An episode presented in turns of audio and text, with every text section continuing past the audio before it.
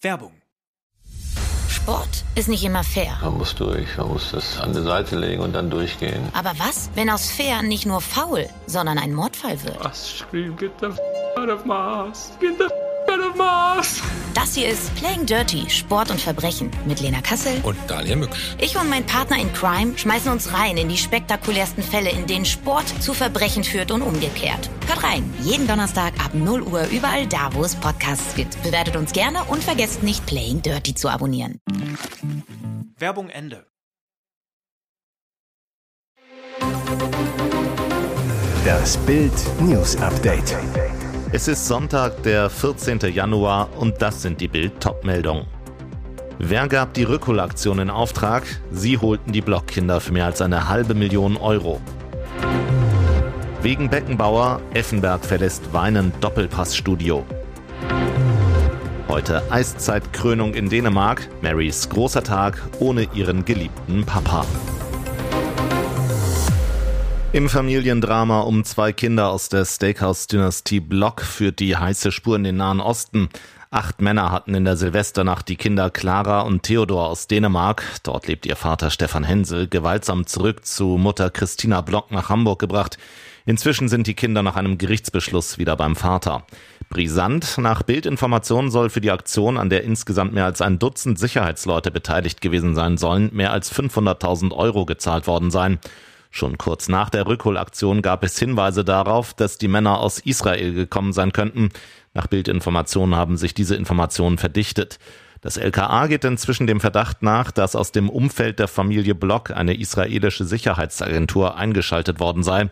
Chef der Agentur sei ein gewisser Uzi M., Ex-Chef einer israelischen Spezialeinheit.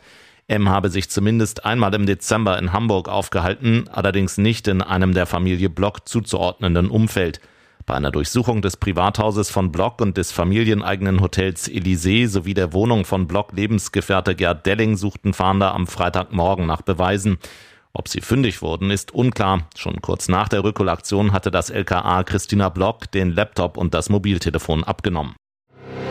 Das sind echte Emotionen. Ex-Bayern-Star Stefan Effenberg sorgt im Doppelpass für einen denkwürdigen TV-Moment. Ist passiert, als ihn Moderator Florian König danach fragt, welche Bedeutung Franz Beckenbauer für sein Leben hatte. Effenberg muss erstmal tief Luft holen, ringt nach Worten. M stößt es aus ihm heraus, dann verzieht er den Mund. Er war ein großartiger Mensch, sagt Effenberg noch mit gebrochener Stimme. Dann schießen ihm die Tränen ins Gesicht. Effenberg schüttelt den Kopf, steht auf und verlässt die Live-Sendung. Moderator König einfühlsam, bleib sitzen, Stefan. Doch Effenberg verlässt die Runde, das Publikum applaudiert. Er geht vorbei an den Zuschauern und begibt sich in einen Nebenraum des Hilton Hotels am Münchner Flughafen, aus dem die Sendung übertragen wird. König, ich verstehe das, die Emotionalität ist bei so vielen, die ihn kannten, so groß. Ich habe neulich gesagt, und das meine ich auch so, alle, die den Fußball geliebt haben, hatten einen Kloß im Hals. So wie Stefan Effenberg, der sinnbildlich für Fußball Deutschland um Franz Beckenbauer trauert. Der Kaiser verstarb am Sonntag, dem 7. Januar, in seinem Zuhause in Salzburg. Am Freitag findet ab 15 Uhr die Gedenkfeier für Franz in der Münchner Allianz Arena statt. Effenberg kannte Beckenbauer gut. Der Tiger spielte von 1990 bis 1992 und von 1998 bis 2002 bei den Bayern. Die Ergriffenheit des Ex-Profis ist also mehr als verständlich. Effenberg kehrte schließlich nach etwa 20 Minuten zurück. Der TV-Experte talkte mit den anderen Gästen, allerdings nicht mehr über Beckenbauer, sondern über aktuelle sportliche Themen. Knatternde Traktoren, wütende Landwirte, lautstarker Protest, so präsentierten sich Deutschlands Bauern in dieser Woche. Doch der Bauer kann auch schlauer. Wenn Landwirtin Marie Hoffmann bei Instagram Schönheit und Ärgernisse ihres Traumberufs erklärt, verfolgen das bis zu 600.000 Menschen. Die Agrarinfluencerin gilt als das schönste Gesicht der deutschen Landwirtschaft. Als Mitbetreiberin führt die studierte Agraringenieurin einen 100 Hektar Ackerbaubetrieb im kleinen Lippetal. Auch dort schlagen die Probleme richtig durch, wegen denen die Bauern nun auf die Straße gingen. Wir werden seit Jahren von der Politik gegängelt, sagt Marie. Viele Betriebe stehen vor dem finanziellen Kollaps. Wir müssen uns endlich zur Wehr setzen. Durch neue Vorschriften und Gesetze büße ihr Hof, Spargel, Raps, Weizen, Roggen, ein Hofladen, elf Pensionspferde, den sie mit Friedrich Dickmann betreibt, mehr als 30.000 Euro Jahresgewinn ein. 20.000 kostet uns die Mindestlohnerhöhung für unsere 15 Erntehelfer, rund 10.000 verlieren wir durch höhere Steuern und jetzt sollen wir auch noch 3.000 Euro mehr für Agrardiesel bezahlen. Hinzu kommen immer neue bürokratische Auflagen, Dünger, Pflanzenschutz, Tiere, Mitarbeiter, alles muss penibel dokumentiert und bei Behörden eingereicht werden. Fehlt etwas, droht die Kürzung von Fördermitteln. Wir wollen faire Bedingungen für unsere Arbeit, sagt Marie. Bürokratiehürden müssen abgebaut, Preisbremsen abgeschafft und Planungssicherheit hergestellt werden. Trotz Kälte und eisigem Wind herrscht Aufregung in Dänemark. Heute wird Krönung gefeiert. Um 14 Uhr hat Königin Margrethe offiziell die Regentschaft an ihren Sohn Frederik übergeben und an seine Ehefrau Mary. Die Australierin hat schon zuhauf bewiesen, sie kann Königin. Mit ihrem Strahlen hat Mary die Herzen der Dänen erobert, macht bei öffentlichen Auftritten eine sensationelle Figur und wird auch am großen Tag ihres Mannes sicherlich keine Randfigur sein. Doch etwas überschattet den heutigen Tag für Mary. Ihr Vater John Donaldson konnte nicht aus Australien anreisen. Laut Hofsprecherin Lene Balby ist er gesundheitlich angeschlagen, hätte die beschwerliche Reise nicht geschafft. Vater und Tochter stehen sich sehr nahe. Für Mary lebte Donaldson sogar mit seiner zweiten Ehefrau, der Schriftstellerin Susan Moody, für einige Jahre in Dänemark. Dort unterrichtete er an den Universitäten Aarhus und Kopenhagen.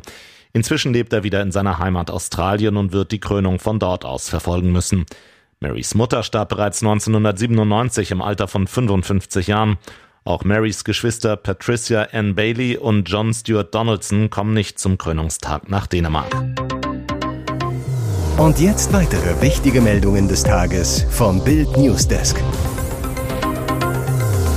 Der Großbetrug mit MPU. Am Donnerstag durchsuchte die Polizei in mehreren Bundesländern Wohnungen und Geschäftsräume einer dubiosen MPU-Beratungsstelle. Mit gefälschten Idiotentests wurden Drogen, Alkohol und Verkehrssünder mit zu vielen Punkten gegen Cash, je nach Delikt zwischen 1500 und 5000 Euro, erfolgreich durch die MPU-Prüfung gebracht, konnten so ratzfatz ihre entzogenen Führerscheine von den Behörden wiedererlangen. Jetzt erfuhr Bild, die Betrugsermittlungen konzentrieren sich auf die Firma MPU King, die bundesweit mehrere Zweigstellen unterhält. Als Strippenzieher im Visier der Polizei Dennis K. Auf Anfrage bestätigte die Kölner Staatsanwaltschaft, dass neben einem 44-jährigen Tatverdächtigen hauptsächlich gegen Dennis K. ermittelt wird. Vorwurf gewerbsmäßiger Betrug und Urkundenfälschung. Erwischen konnten sie den Kölner bei der Razzia am Donnerstag aber nicht. Dennis K. ist nach Dubai abgehauen. MPO King wirbt für die medizinisch-psychologische Untersuchung MPU, den sogenannten Idiotentest mit dem Slogan Führerschein zurück in nur sechs Wochen, 100 Prozent Erfolgsgarantie. Unter normalen Umständen ist das nicht möglich, denn Alkohol- und Drogensünder müssen meist ein Jahr lang durch regelmäßige Untersuchungen, also Urin- und Haarproben, Abstinenznachweise erbringen, um hieb- und stichfest aufzuzeigen, dass sie keinerlei Rauschmittel konsumieren. Aber nicht, wenn ein geschmierter Mediziner im Spiel ist. Für zu begutachtende MPO King-Kunden stellte laut Polizei ein gekaufter Arzt aus dem Raum München saubere Papiere aus. Im Klartext, mit den gefälschten Abstinenznachweisen erhielten Drogen- oder alkoholabhängige Autofahrer ihren Führerschein trotz Sucht wieder. Ein Millionengeschäft. Und eine Klientel stand dafür Schlange bei den MPU-Abzockern. Weder Berlins Partyszene noch der Hamburger Hafen oder Münchens Nähe zu den Alpen scheint bei den Bewohnern dieser Großstädte für große Zufriedenheit zu sorgen. Denn bei einem europaweiten Ranking kamen zwei deutsche Städte unter die Top Ten, die wohl niemand gleich auf dem Zettel hatte. Oder hätten Sie gedacht, dass Rostock auf dem achten und Leipzig sogar auf dem vierten Platz gelandet ist? Die EU-Kommission wollte wissen, wie zufrieden die Europäer mit ihrem Wohnort sind und befragte 73.000 Menschen zwischen Istanbul und Reykjavik in 83 Städten. Die beiden ostdeutschen Städte ließen Metropolen wie Berlin, München oder Hamburg hinter sich. In Leipzig sind 95 Prozent der Befragten in ihrer Stadt glücklich. In Rostock fühlen sich 94 Prozent der Umfrageteilnehmer wohl. Die Soziologen verglichen Infrastruktur, medizinische Versorgung, Kultur, Bildungs- und Jobangebote, Sicherheitsgefühl und Inklusion befragten jeweils etwa circa 840 Einwohner. Wilde Verschwörungstheorien um Taylor Swift. Jetzt schaltet sich sogar das Pentagon ein. Megastar Taylor Swift steht mal wieder im Zentrum einer völlig verrückten Verschwörungstheorie. So verrückt, dass sich sogar das amerikanische Verteidigungsministerium dazu meldet. Beim US-Fernsehsender Fox News wurde die Sängerin direkt mit einer Gaga-These in Verbindung gebracht. Moderator Jesse Waters behauptete laut dem Magazin Politico, die Sängerin würde an der Spitze einer geheimen politischen Agenda stehen. Der wirre Gedanke dahinter, das Pentagon habe der NATO vorgeschlagen, Taylor Swift in ein Instrument zur Bekämpfung von Fehlinformationen im Internet zu verwandeln. Als Beweis dient Waters dafür ein Video einer von der NATO gesponserten Konferenz. Dort hatte ein Sprecher 2019 Taylor Swift als Beispiel für eine einflussreiche Person genannt. Nun reagierte das Pentagon auf Waters krude Darstellung. Sprecherin Sabrina Singh, was diese Verschwörungstheorie angeht, können wir sie abschütteln. Singh machte mit ihrer Wortwahl eine direkte Anspielung auf Taylors Hit Shake It Off, die sie im weiteren Verlauf ihres Statements, in dem sie den Kongress um mehr Geld bat, noch weiterführte. Mit den deutlichen Worten hat sich das Pentagon klar gegen die Verschwörungstheorie positioniert. Taylor Swift hat sich zu der wirren Spekulation bisher nicht geäußert. Erst kürzlich erschien in der renommierten New York Times ein Artikel, in dem die Autorin spekulierte, ob Taylor dem Queer-Spektrum zuzuordnen sei. Eine Theorie, die unter den Gaylers extrem populär ist. Diese Fans halten die Sängerin für lesbisch oder bisexuell, obwohl sie dazu keinerlei Äußerung gemacht hat und glücklich mit NFL-Star Travis Kelsey liiert ist. Die empörte Reaktion folgte deutlich. Gegenüber CNN erklärte eine dem US-Superstar nahestehende Quelle, es scheint keine Grenzen mehr zu geben, wenn es um Taylor geht, unabhängig davon, wie aufdringlich, unwahr und unangemessen das ist.